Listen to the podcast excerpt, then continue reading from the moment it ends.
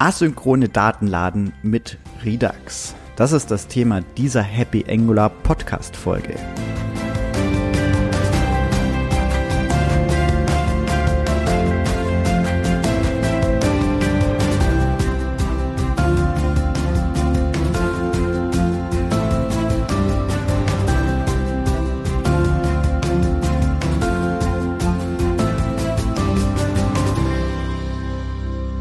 Hallo und herzlich willkommen zu einer weiteren Ausgabe des Happy Angular Podcasts.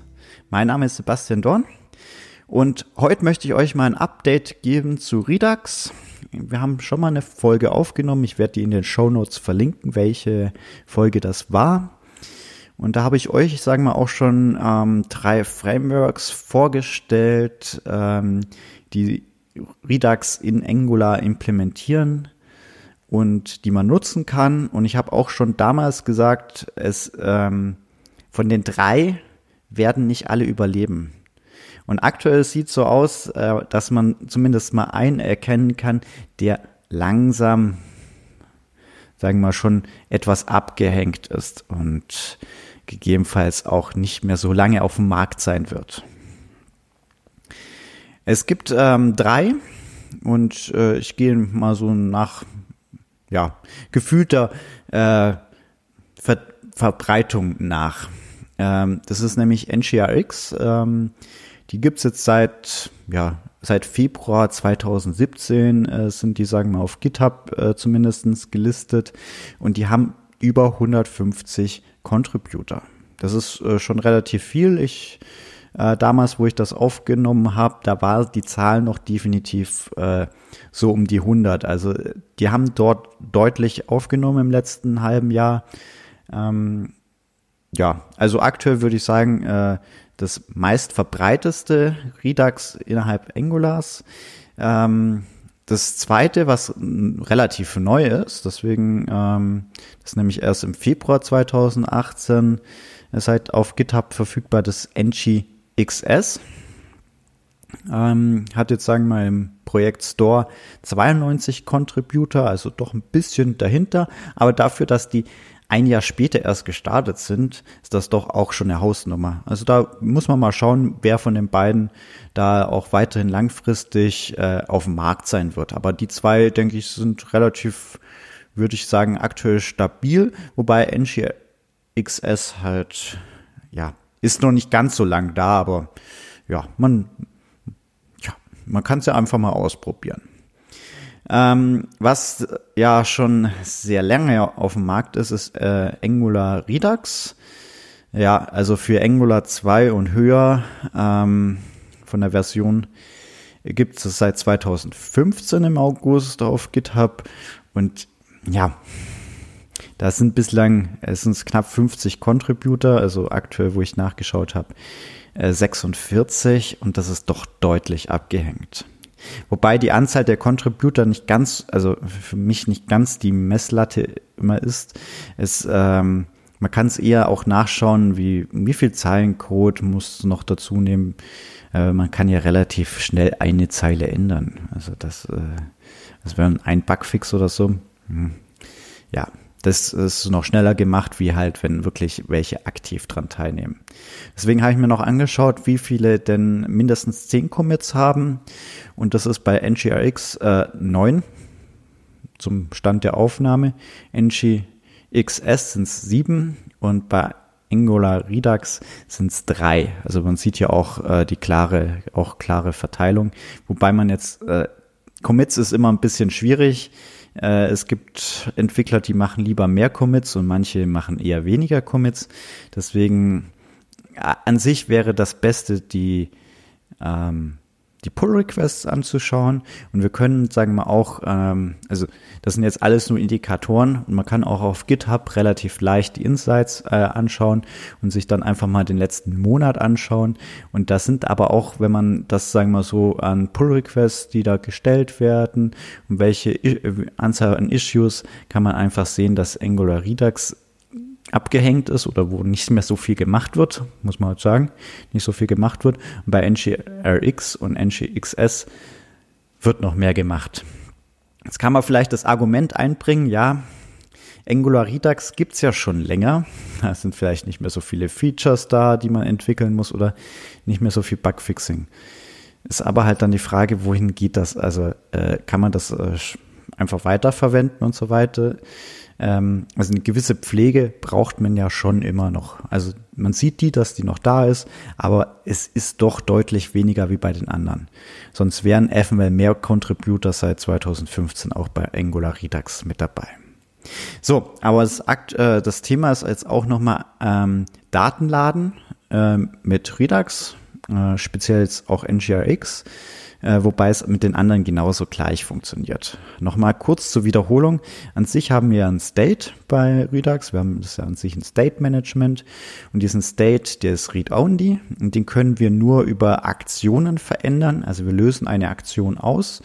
Und der Reducer, der eine, ähm, ja, eine Funktion ist, die nur die Information aus dem State, vom aktuellen Zustand nimmt und aus der Aktion den neuen State errechnet. Der ist, sagen wir mal, diese Reducer-Funktion ist isoliert und äh, soll auch synchron laufen, soll keine anderen Abhängigkeiten haben und ist deswegen auch nicht geeignet für asynchrone Daten zum Laden. Das heißt, äh, wir können zwar so eine Load, äh, Load Data äh, Aktion äh, auslösen, die soll aber nicht im Reducer passieren, sondern wir können hier noch einen Effekt nutzen. Dieser Effekt ist an sich, ähm, kann man sich so vorstellen, der kommt nochmal on top auf den State drauf und der kann auch den State verändern oder zumindestens nicht den State direkt verändern, sondern der hört auf die Aktionen, die passiert sind und hört, oh, äh, da will irgendjemand Daten laden. Der Reducer macht nichts, weil er darf die Daten nicht laden, aber der Effekt hört, oh, hier müssten Daten geladen werden. Das mache ich. Und der kann dann andere Abhängigkeiten haben, dieser Effekt. Der kann asynchron laufen und der lädt die Daten. Und sobald die Daten da sind, speichert ihr nicht in den Store rein direkt, sondern löst wiederum eine Aktion aus. Zum Beispiel, hey, ich habe die Daten geladen, also Load Success aus, die Aktion. Und der Reducer für die Aktion Load Success löst dann beim State, ähm, ändert den State an sich dann. Also man braucht eben ähm, mehrere Aktionen, um Daten zu laden. Also wir brauchen eine Load Action die nicht im Reducer ausgelöst wird, sondern in einem Effekt, der die Daten lädt und wenn die Daten da sind, eine weitere Aktion auslöst und die werden dann über einen weiteren Reducer, Load Success, in den State geschrieben. Genau. Ähm, so eine Ladeaktion ähm, also bei so einer längeren Liste oder so weiter können wir hier an sich dann uns einfach bei der Routennavigation mit dran setzen. Wir schreiben einen Resolver, der diese Load Action einfach auslöst. Der muss natürlich äh, nicht blockierend sein, weil wir einfach nicht warten dürfen, bis dann wirklich die Daten auch in dem State da sind. Da muss dann einfach auch die Ansicht dann passen, dass eventuell die Daten noch nicht geladen wurden. Und wir brauchen aber noch eine zusätzliche Action. Also es kann ja mal beim Laden ein Fehler passieren. Das Backend ist nicht erreichbar, der Nutzer ist offline oder sonst irgendwas. Und das ähm, müssen wir sagen mal dann auch durch eine Aktion durchführen. Also dann kann der Effekt sagen, okay, load fail und dann muss der Reducer eventuell sagen, okay, ich muss jetzt den State ein bisschen anpassen, dass der Benutzer mitgeteilt bekommt, hey, ich kann die Daten gerade nicht laden. Oder wir können dann auch hier wiederum eine Art Fehlerzähler hochzählen, der dann wiederum sagt, ja, komm, probier nochmal Load. Da kann man sich, sagen wir mal, einen relativ komplexen Zustandsautomaten auch äh, überlegen, der diese Fehlerhandling betreibt. Ähm, oder der Effekt hat schon die Möglichkeit, in sich ähm, drei Wiederholungsversuche durchzuführen und die gegebenenfalls auch mit einem Zeitversatz. Das könnte man sich auch noch überlegen. Ähm, dass zum Beispiel bei initial bei Load eben dann noch ein Flag gesetzt hat, Daten werden geladen. Äh, und bei Success wird dann auf Tour gesetzt und bei Fail wird eventuell dann die Fehlermeldung dargestellt. Aber dass der Effekt dann schon die Möglichkeit hat, im Fehlerfall ähm, noch zwei, dreimal zu wiederholen, bevor er wirklich dann den Zustand auf Fail setzt. Und das kann man natürlich dann auch für die anderen Aktionen, also nicht nur Datenladens ähm, machen, sondern auch wenn man ähm, wenn der Benutzer einen neuen Datensatz hinzufügt, ändert, löscht, äh, verändert, das kann man einfach da auch äh, verwenden. An sich ist es da dann auch genau das Gleiche, dass wir eben eine auslösende Aktion haben, die dann entweder zu einem Erfolg oder zu einem Fehlerfall führen kann. Das heißt, wir haben an sich nur ähm, eigentlich eine Aktion, die der Benutzer normalerweise machen würde. Also wenn man jetzt nicht mit Backend arbeiten würde, würde man sagen, okay, es gibt eine Add-Funktion, die macht nur Add. Punkt.